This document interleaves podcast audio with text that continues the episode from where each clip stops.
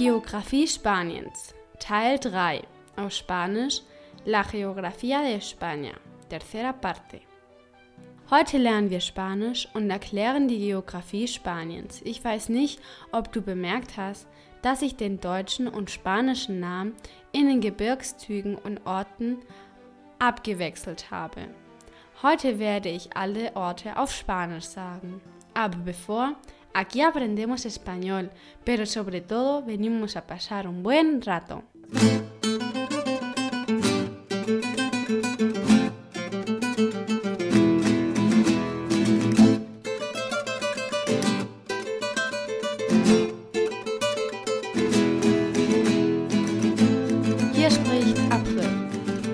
Wort des Tages, Palabra del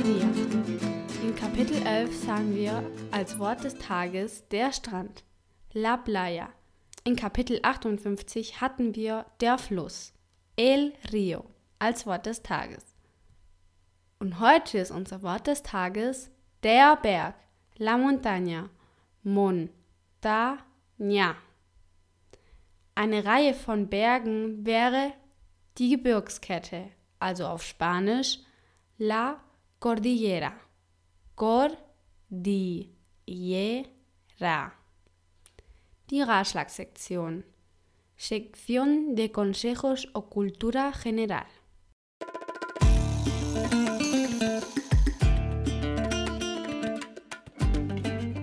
Das letzte Kapitel endete mit Castilla y León. Auf der rechten Seite von Castilla y León befindet sich La Rioja. Und da gehen wir hin, April, oder? Ja, Rioja.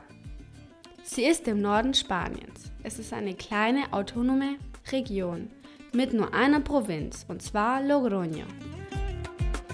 Abgesehen von seinem Ruf für den Wein, welcher der Region seinen Namen gibt, ist seit vielen Jahren der Ursprung der spanischen Sprache. Im Kloster San Millán de la Cogolla gibt es einige Schriften, die Glossas Emilianenses genannt werden. Sie sind seit langem die ersten Schriften in der spanischen Sprache des 11. Jahrhunderts. Aber seit einigen Jahren gibt es einige älteren Schriften des 9. Jahrhunderts in der ruhigen Stadt Santa Maria de Valpuesta in Burgos. Ein Spaziergang durch diese Klöster führt dich in eine andere Zeit zurück. La Rioja hat Weingüter und erstaunliche Weinberglandschaften. Ein Spaziergang durch seine Berge werdet ihr bestimmt lieben. Rioja hat mehrere Bergspitzen, rund 2000 Meter hoch, am Süden der Provinz im Sistema Iberico. Willkommen im Paradies zurück. Diego, lass uns eine Paella essen gehen. Ich bin nämlich sehr hungrig. Ja, wir fahren nach Valencia. Die autonome Region Valencia umfasst zwei Städte, Valencia und Alicante, weiter südlich. Die Region ist wieder von Bergen umgeben.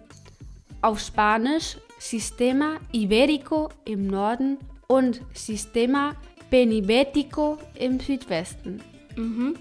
Im Osten ist das Mittelmeer. Reis wird in der Vertiefung der Küste angebaut, im Bereich namens Albufera. Die Stadt Valencia ist die drittgrößte Stadt Spaniens. Der moderne Stadtteil, genannt die Stadt der Wissenschaft, ist einen Besuch wert.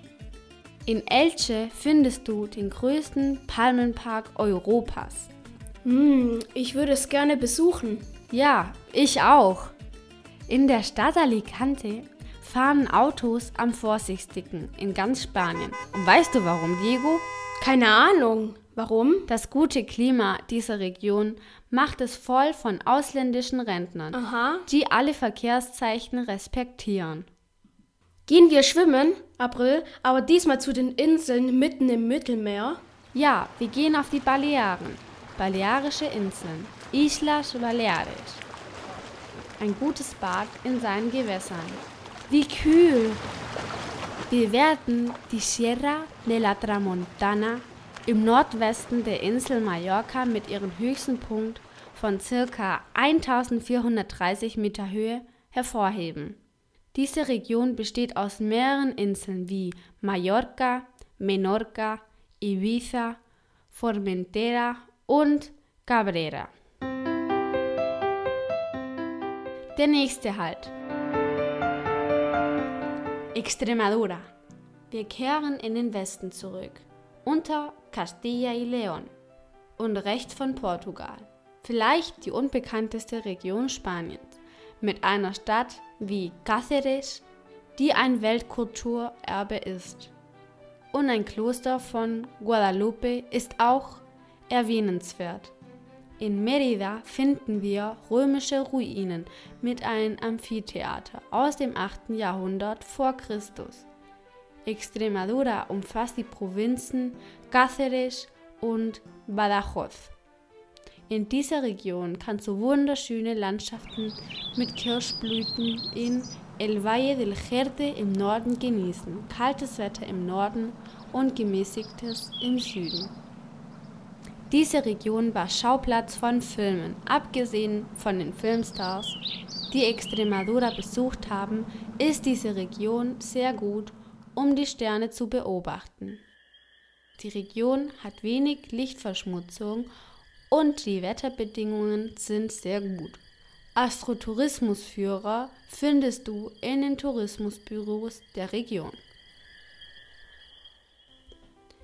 Castilla-La Mancha wir kehren in das Zentrum Spaniens und auf das Hochland zurück, in diesem Fall genannt Südhochland, auf Spanisch Meseta Sur, mit einer durchschnittlichen Höhe von 500 bis 600 Meter. Das Hochland umfasst einen großen Teil dieser autonomen Region. Der Tajo fließt im Ost-Westen Richtung durch Spanien und ist mit 1038 Kilometern der längste Fluss der Iberischen Halbinsel. Er mündet in Lissabon. Der Fluss Tajo führt durch Toledo und dort wurde im Mittelalter die besten Schwerter Europas geschmiedet. Diese Region umfasst neben Toledo die Städte Albacete, Ciudad Real, Cuenca und Guadalajara. Zieht die Turnschuhe an, denn wir werden zwei Orte besuchen. Mali?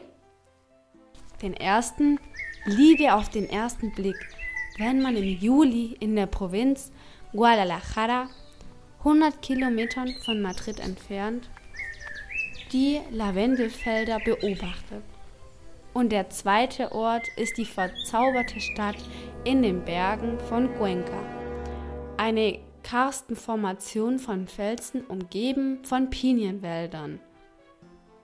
Und wie du sicher auch weißt, ist die ganze Region von Bergen umgeben. April, es ist Zeit an den Strand zu gehen, den höchsten Gipfel Spaniens zu steigen und sich zu verabschieden. Ja. Die Kanarischen Inseln. Las Islas Canarias. Nun, was sagen wir über die Kanarischen Inseln, was du nicht kennst? Da die Inseln am Süden sind, ist über das ganze Jahr immer ein sehr wohlwollendes Klima. Sie umfassen zwei Provinzen, Las Palmas und Santa Cruz de Tenerife.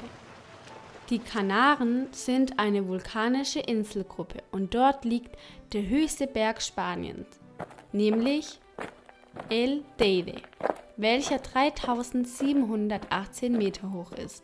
Die Insel Lanzarote ist ein gutes Beispiel für diesen vulkanischen Ursprung und dort findet man die Höhle Cueva de los Verdes, das durch den Lavastrom gebildet wurde. Das Geheimnis, welches sich in dieser Höhle verbirgt, werde ich in diesem Podcast nicht aufdecken.